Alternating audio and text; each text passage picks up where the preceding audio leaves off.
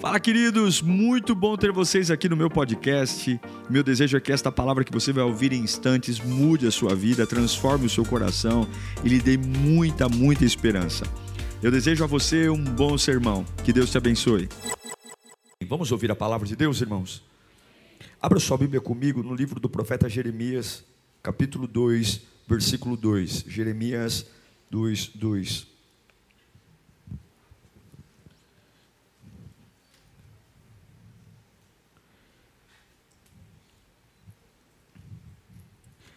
Eu sou pastor de vocês, sou pastor da igreja,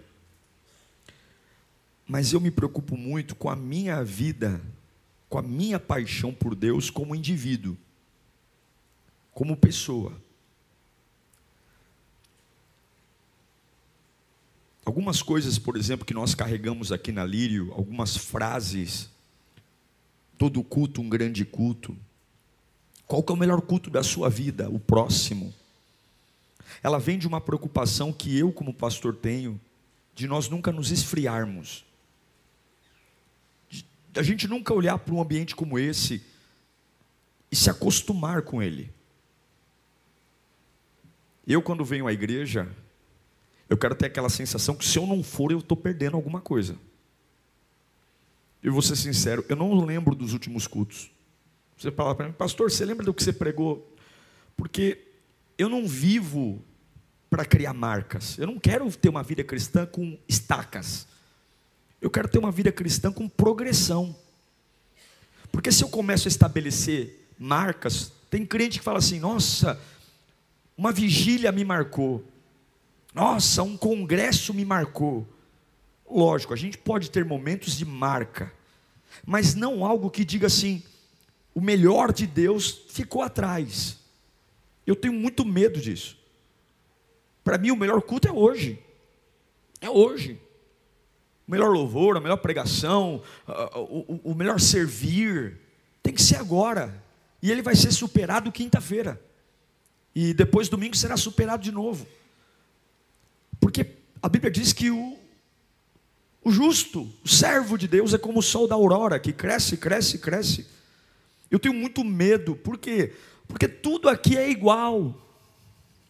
Você já conhece meu tom de voz, vocês sabem como eu prego, vocês conhecem a igreja, a música que a gente canta aqui, raramente você não vai conhecer e, e tem a letra.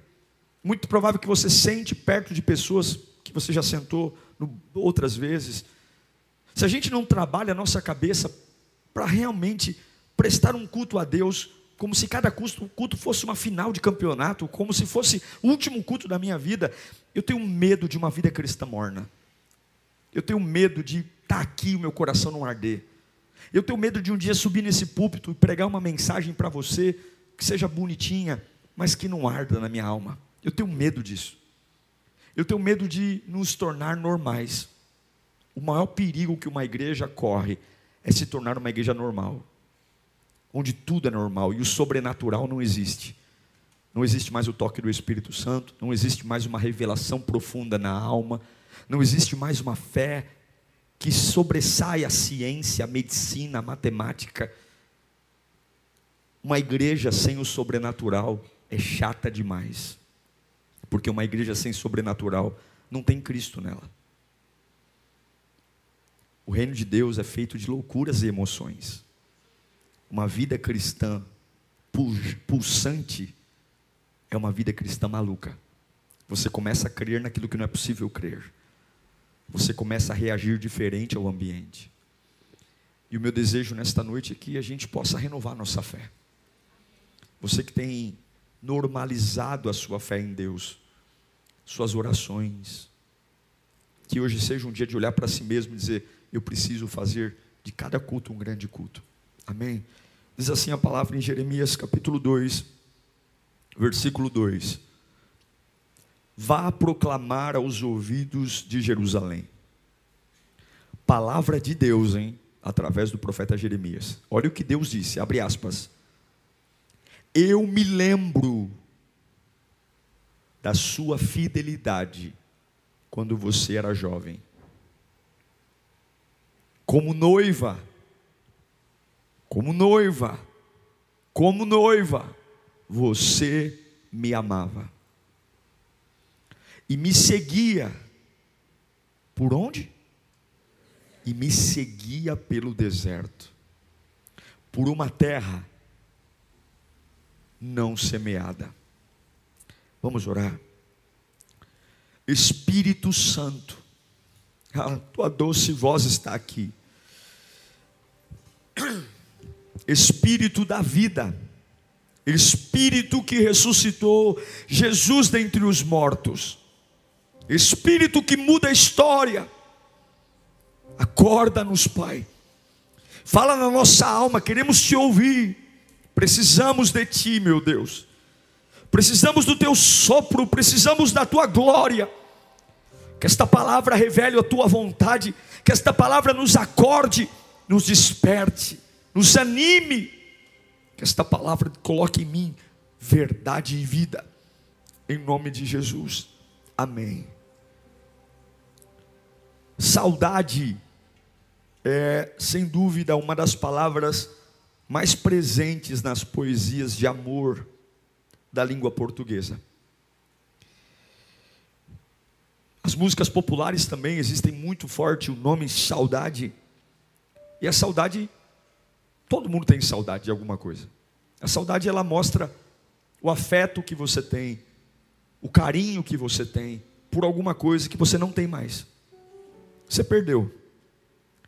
Alguns têm saudade de familiares que já, infelizmente, infelizmente na nossa ótica, né? Porque na ótica de Deus é o plano, não estão mais entre nós. Alguns têm saudade de um de uma fase da vida, de uma fase talvez diferente da que você vive hoje. Talvez tinham pessoas mais perto. Alguns têm saudade de uma vida financeira melhor. Tinha menos, menos dívidas, menos perrengues financeiros. Mas quando eu li Jeremias 2:2, meu coração estremeceu. Porque eu não sei o que demonstra para você, mas para mim quando Jeremias diz, olha, assim diz o Senhor, e ele diz: Eu me lembro. Eu me lembro. Eu não sei o que soa para você, mas para mim é: eu tenho saudade. Como pode um Deus tão grande, que tem tudo, Deus não precisa de nós. Se eu for para o céu ou para o inferno, Ele é Deus. A minha adoração ou a minha não adoração não o afeta. Mas aí ele diz: Eu me lembro, eu tenho saudade, eu tenho saudade do meu povo, eu tenho saudade deles, eu tenho saudade da comunhão, eu tenho saudade porque a igreja, ela é a menina dos olhos de Jesus, ela é. A igreja é a noiva.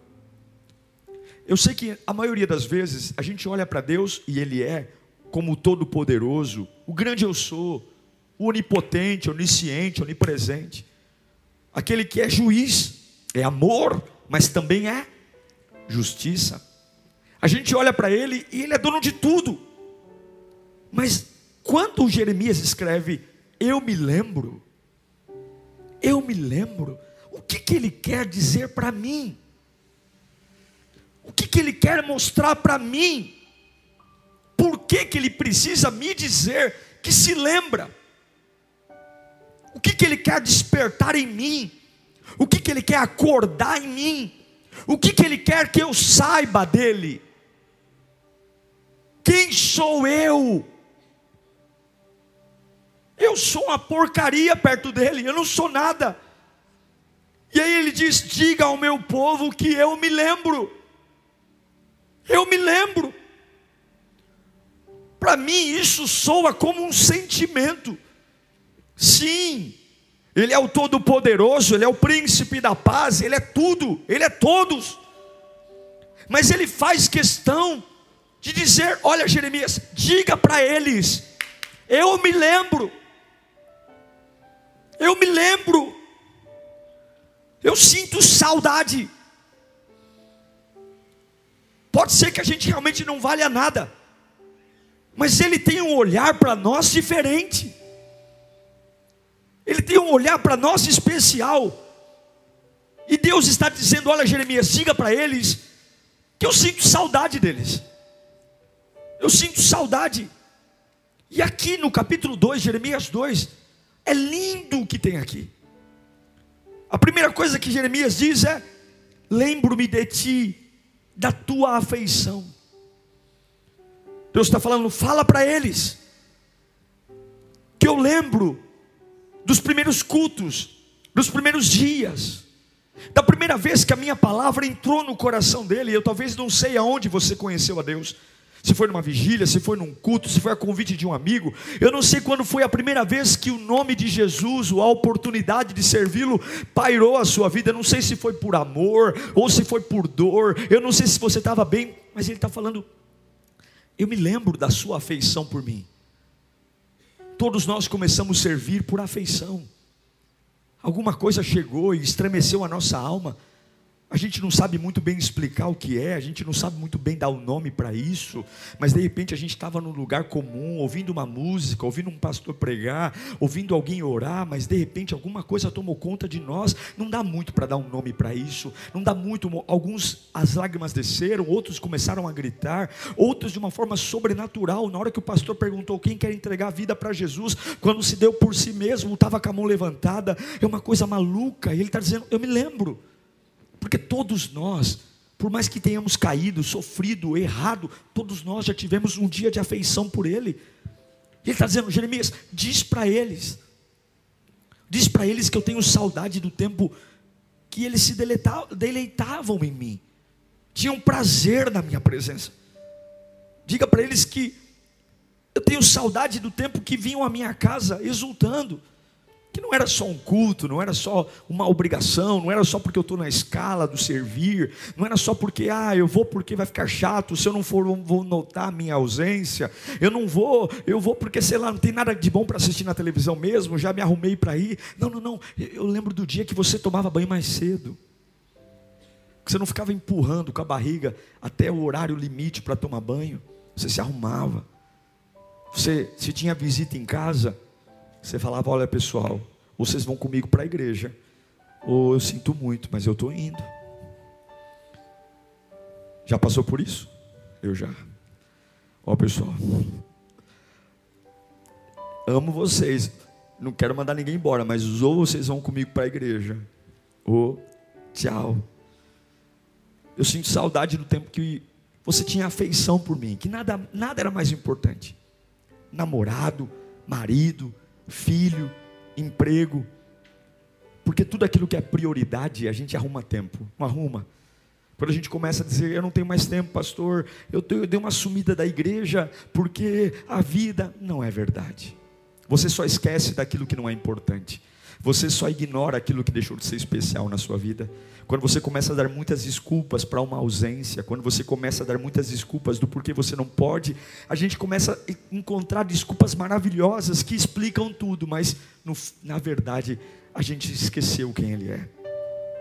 Que você possa examinar seu coração hoje e verificar como está o pulso da tua alma. Ele diz: Eu lembro da tua afeição, e ele diz no versículo 2 também: eu me lembro de quando era jovem e como você me amava. Já viu amor de juventude? Amor de juventude é igual eu coloquei ontem na internet. Amor de juventude é assim, irmão. Sábado vira quarta-feira. Amor de juventude é assim. Madrugada vira dia. Amor de juventude é assim. Um momento é eterno. Não importa se está debaixo de uma árvore. Não importa se está na escada do prédio. Amor de juventude é assim. É o momento. E ele está dizendo: Olha, Jeremias, fala para eles. Eu me lembro do amor que eles sentiam por mim quando eles eram jovens. Aqui é como se Deus falasse: É o primeiro amor. Um dia eu fui pregar numa igreja, eu era mais jovem, e o pastor me perguntou depois, o pastor da igreja já era mais ancião, e ele me procurou depois do culto, falou: "Glória a Deus pela sua vida, que vigor que você tem. Como você prega com vigor". E ele fala assim: "Aproveita a sua idade. Porque quando você estiver na minha idade, você vai ver. Eu não falei nada por educação no velho, né? Aí eu quase que eu falei, seu velho, tá amarrado, vai praguejar na vida de outro. Porque eu quero ser um velho cheio do Espírito Santo. Eu quero ser um velho cheio do fogo de Deus. Eu não vou me tornar um morto-vivo quando for velho, não. Amém? Não vou, porque o primeiro amor não tem por que acabar. Acaba porque a gente deixa de colocar lenha. Eu me lembro de Apocalipse, capítulo 2, versículo 1. Quando Jesus diz à igreja de Éfeso, ao anjo da igreja em Éfeso, escreva: Estas são as palavras daquele que tem as sete estrelas em sua mão, mão direita, e anda entre os sete candelabros de ouro. Conheço as tuas obras e o seu trabalho árduo e a sua perseverança. Sei que você não pode tolerar os homens maus, que pôs à prova os que se dizem apóstolos, mas não são, e descobriu que eles eram impostores. Você tem perseverado e suportado os sofrimentos por causa do meu nome e não tem desfalecido. Contra você, porém, eu tenho isso. Você abandonou o quê? Você abandonou o seu primeiro amor. Você abandonou o seu primeiro amor. Veja que o anjo não diz que a igreja de Éfeso está em pecado. Ele fala: não, vocês são bons cristãos. Vocês lutam contra a heresia, vocês lutam contra o pecado, vocês pregam direitinho, vocês perseveram, vocês suportam as aflições, aquilo que normalmente eu e você aplaudiria. Eis, ali vai um cristão cheio de sabedoria, mas ele está falando, falta alguma coisa. É como se ele falasse, não faz sentido ter toda essa religiosidade, ter toda essa espiritualidade, não faz sentido não ser rato de igreja. Não faz sentido você estar tá aqui se o teu amor não arde por mim, se eu não sou a paixão da sua vida se você não pensa em mim, se eu não faz sentido, porque vocês perderam o encanto pela minha graça. É como se a vida cristã perdesse a graça, porque servir a Cristo sem Cristo não tem graça. Servir a Cristo sem pegar fogo na alma não tem graça. Servir a Cristo cantar e não arder não tem graça. Servir a Cristo e não perceber que Ele é o maior patrimônio da nossa vida não tem graça vir ao culto e não ter a certeza que aquele que manda em tudo está me vendo, não tem graça. Segurar uma placa é chato, pregar é chato, tocar chega uma hora que enche o saco, chega uma hora que ficar sentado no computador aqui na mídia é um saco, tudo que a gente faz aqui cansa, só tem sentido se o meu coração bater em direção ao coração dele, e quando as coisas me cansarem, eu lembro de quem curou a minha vida e quem me tirou do limbo. Ele diz: Ei, Jeremias, fala para eles que eu lembro. Eu lembro que já teve fases que eles me amavam na juventude. Eles não cansavam de falar do meu nome. Os camaradas eram chamados de chato. No metrô falava de mim. No, no, almoço falava de mim. No café da manhã na empresa falava do culto. Os camaradas não paravam de falar de mim. Eles falavam porque tudo aquilo que é importante para você, tudo aquilo que você admira, você fala. Veja, eu não tenho dúvida que nós amamos a Jesus. Mas você não fala do que ama. Você fala do que admira.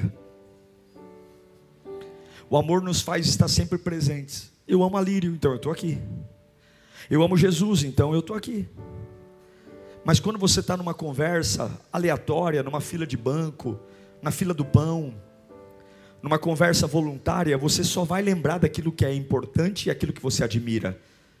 Então, alguns, quando encontram um desconhecido na rua e não tem muito assunto, falam de futebol, falam de política, falam do clima. Sabe aquela conversa aleatória? Você encontrou alguém do nada que não previa, então a sua cabeça sempre vai trazer à memória aquilo que você admira. E é triste quando muitas vezes a gente encontra alguém, senta do lado de alguém no metrô, no ônibus, ou tem o privilégio de conversar com alguém há muito tempo, e a gente fala de tudo, mas não fala do amor de Deus. A gente fala da família, a gente fala dos filhos, a gente fala do futebol, a gente fala do clima, a gente fala da política, a gente fala do cinema, a gente fala da Netflix. Mas a gente não consegue dizer, olha, deixa eu te falar uma coisa, Jesus ele é irresistível. Deixa eu te falar uma coisa, Jesus muda a vida de uma pessoa. Sabe por quê, irmãos? Porque a gente perdeu o primeiro amor.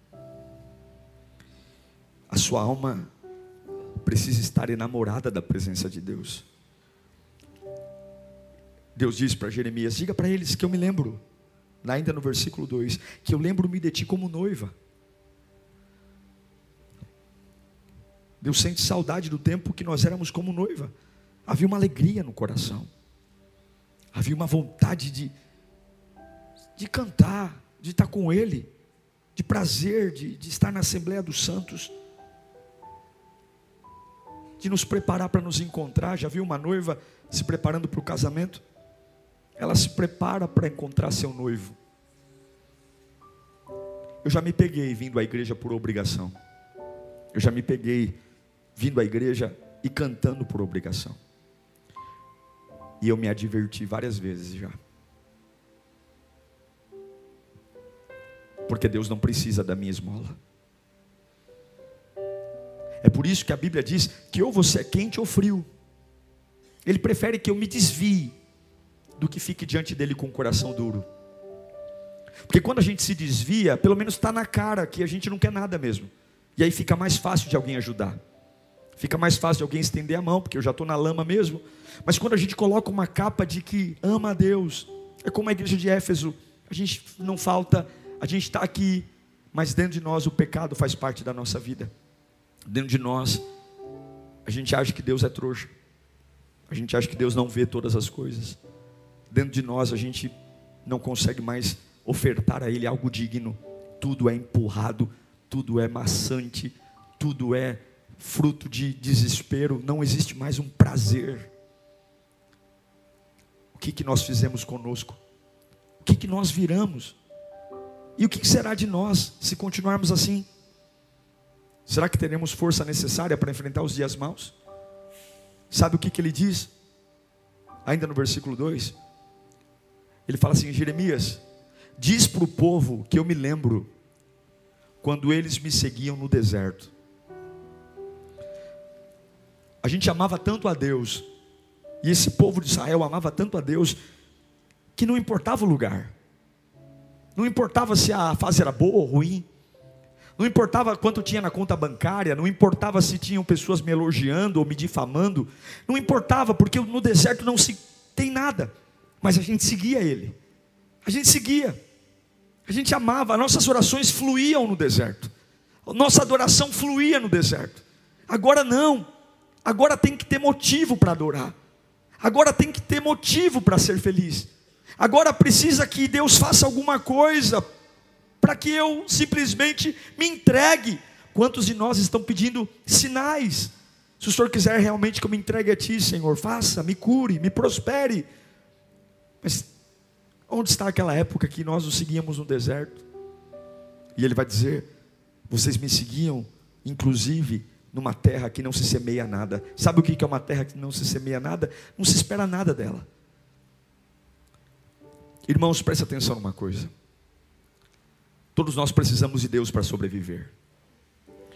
O que vai vir contra nós é maior do que nós.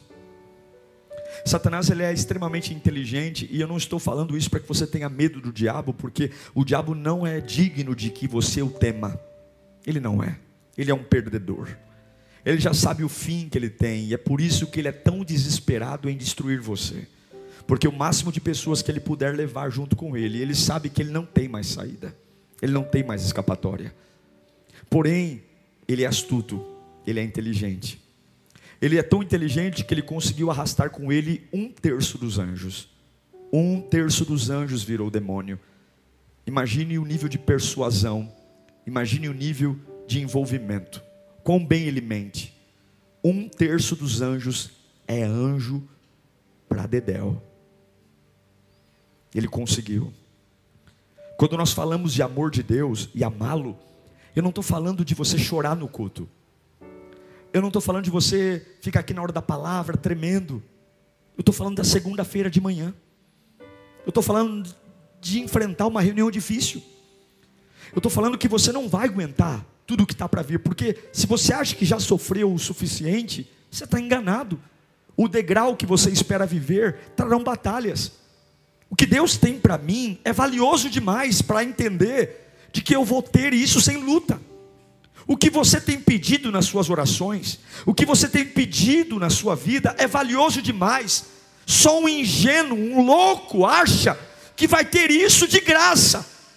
Não tem como. Anda de ônibus para ver se alguém te inveja. Compra um carro novo para ver se tu não é falado. O lugar que Deus tem para você não é um lugar que virá fácil. Não é. Para cada novo degrau, uma batalha. Para cada cura, uma batalha. Para cada livramento, uma batalha. Para cada porta aberta, uma batalha. Para cada cura, uma batalha. Não seja inocente. E o que, que Deus está falando? Eu me lembro. Eu me lembro que você me amava mais do que tudo. Eu me lembro que você era para mim como uma noiva que não tinha dificuldade, não tinha problema, não tinha horário, não tinha tempo. Sua fé não tinha horário, você não era uma pessoa chata, sistemática, que tudo tem que se encaixar do jeito. Se uma coisa sai do controle, pronto, já não consegue mais. Eu me lembro de uma época que você conseguia me amar numa, numa terra que não tinha nem semente, ou seja, eu não te prometi nada. Não tinha nada, não tinha promessa de cura, não tinha promessa de libertação, não tinha promessa de avivamento, não tinha milagre no jogo. A nossa relação de amor não era relação de mãos, era relação de coração.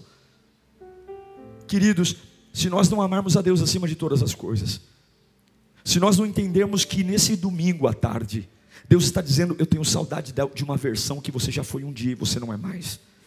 Você não é mais. Nós não podemos empobrecer o amor. Nós não podemos empobrecer a fé.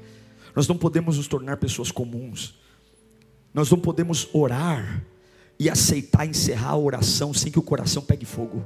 Nós não podemos cantar e encerrar a música sem sentir que Ele está perto de mim. Nós não podemos vir ao culto, embora, embora derrotados, sem ter a certeza que Ele falou comigo. Nós não podemos aceitar viver uma vida frágil, seca. Não podemos. E a voz de Deus é: Eu tenho saudade. Eu tenho saudade da sua afeição. Eu tenho saudade do seu primeiro amor. Eu tenho saudade de quando você me servia no deserto. E eu tenho saudade de quando você me amava numa terra que não tinha sequer semente. Não tinha nenhum sinal que eu ia restaurar a tua família e você me amava. Não tinha nenhum sinal que eu ia te dar um emprego novo e você me amava.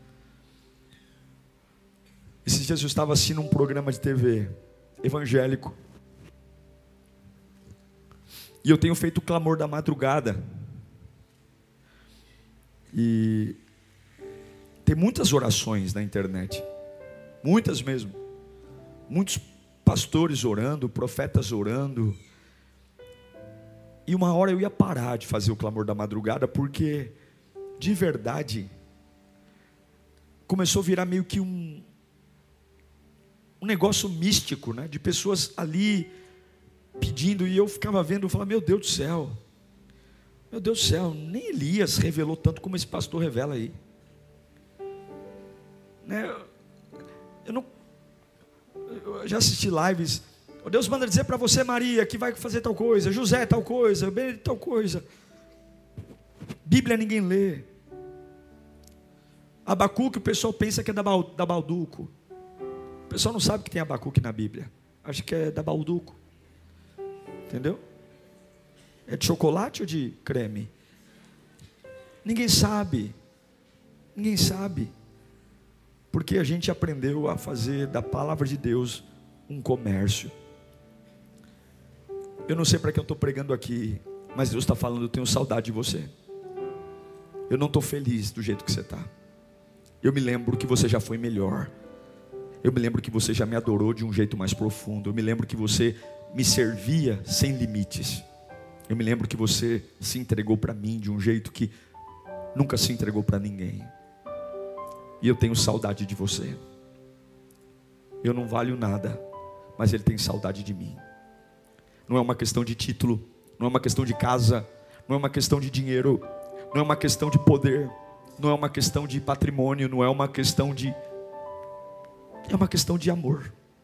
E a minha pergunta para você hoje nesta palavra é: você está disposto a retomar a sua comunhão com Deus?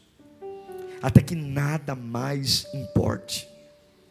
O Salmo 130, versículo 6 fala o seguinte. Vamos ler juntos no 3? 1, 2, 3, vamos lá.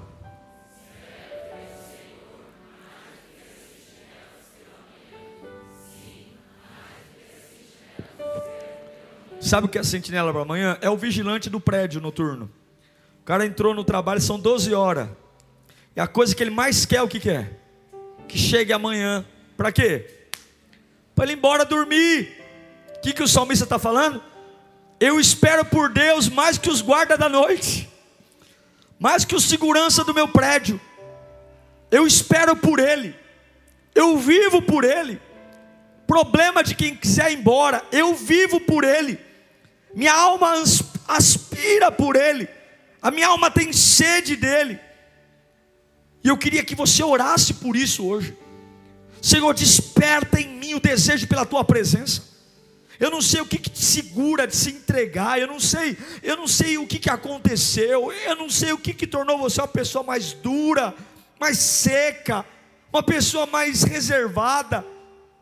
Seja assim com as pessoas, seja assim com o teu amigo, com a tua amiga, mas com Deus não. Derreta-se. Se precisar mudar de igreja, muda. Se precisar mudar o jeito de vestir, muda. Mas em nome de Jesus, Deus está dizendo: Eu quero você de volta. Eu quero fogo da tua vida de novo. Não é porque você casou que tem que ser pior. Não é porque você mudou, estudou. Não, eu quero você de volta. Deus tem colocado isso no meu coração. Eu não posso piorar. Eu não posso me tornar um cristão frio, eu não posso me tornar um pastor frio, eu não posso me tornar um líder frio, eu não posso normalizar o reino. Eu preciso voltar a chorar na presença dEle. Eu preciso voltar a falar em línguas. A gente vê uma pessoa falando em línguas perto da gente, a gente estranha. As pessoas não buscam mais o batismo em línguas. Não buscam. A gente não busca. A gente se assusta quando alguém dá um glória a Deus mais alto. Nós somos pentecostais. Somos marcados pelo fogo marcados pela chama. A gente olha na cara do capeta e passa por cima dele. A gente não tem medo de macumba. A gente não tem medo de inveja. A gente não tem medo de olho gordo. A gente não tem medo de porta fechada. A gente não tem medo, não tem medo. Nós não temos medo. Nós não temos medo de desemprego, porque o Senhor nos sustentou até aqui hoje. Nós não temos medo de depender de pessoas. Nós não temos medo e você começa a enfraquecer quando o seu amor por Deus morre. Qual é o seu amor por Ele?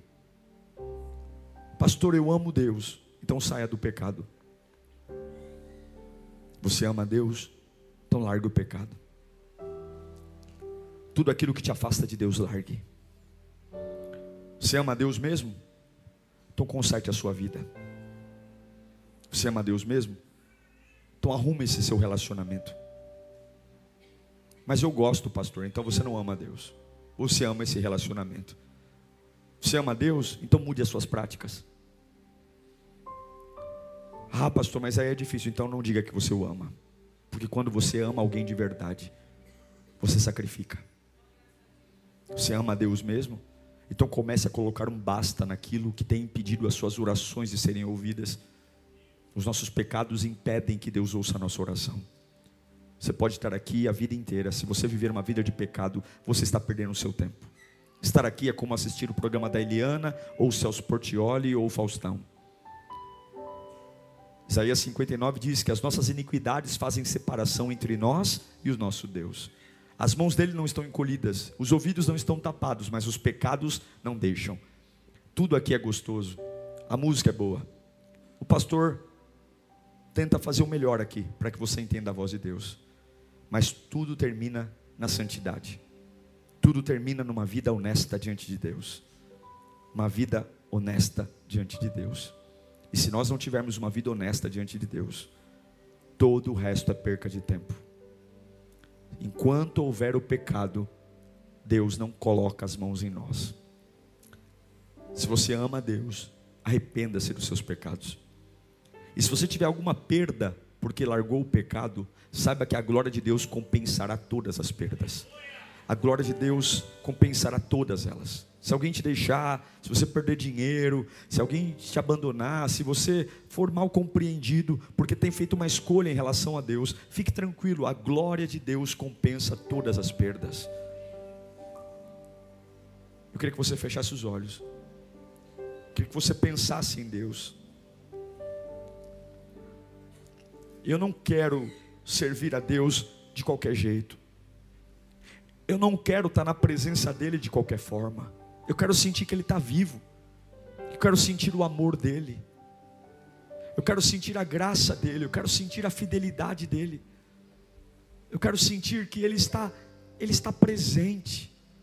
Eu quero sentir que Ele é real. Eu quero sentir que Ele, Ele é verdadeiro. Eu quero amá-lo. Eu lembro-me de Ti. Comece a falar com Deus. Se tiver alguma coisa para consertar na sua vida, o Espírito Santo vai, vai nos confrontar agora. Se tiver alguma coisa que você fala, é isso, é isso que está me afastando de Deus, é isso. A Bíblia diz que se nós nos arrependermos, Ele não lembra mais, mas não adianta, não adianta, não adianta. Você quer milagre? Você quer provisão? Põe a casa em ordem. Volta a ser quem você já foi. Volta a adorar sem frescura.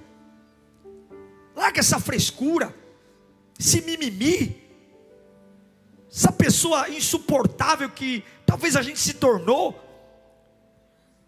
cheia de não me toques, cheia de exigências nos tornamos intransigentes só porque ganhamos um pouquinho a mais, só porque a gente conseguiu um pouco crescer um pouquinho na vida, perdemos a simplicidade, perdemos aquele prazer de gritar: Eu te amo, Jesus, porque agora eu tenho vergonha, agora não dá, agora não. A gente, no nosso Instagram, ninguém sabe que a gente é servo de Deus, não não sabe. Nossa, vi você na igreja, a gente fica até desconcertado.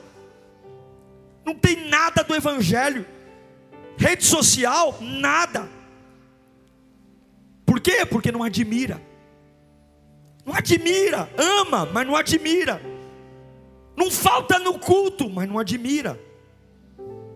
E qualquer oportunidade que a gente tem para beber, fumar, pecar, estamos lá. Sabe por quê? Porque nós não somos mais as mesmas pessoas. A gente deixou alguma coisa de errado acontecer. E Ele está falando: Eu me lembro de você. Eu quero você de volta. Eu quero você de volta. Eu quero acender a chama em você. Eu quero colocar meu espírito em você. Eu quero colocar em você vida. Eu quero tirar essa angústia da sua alma. Eu quero te dar aquela alegria que só eu sei dar. Eu quero te dar aquela paz que só eu sei dar.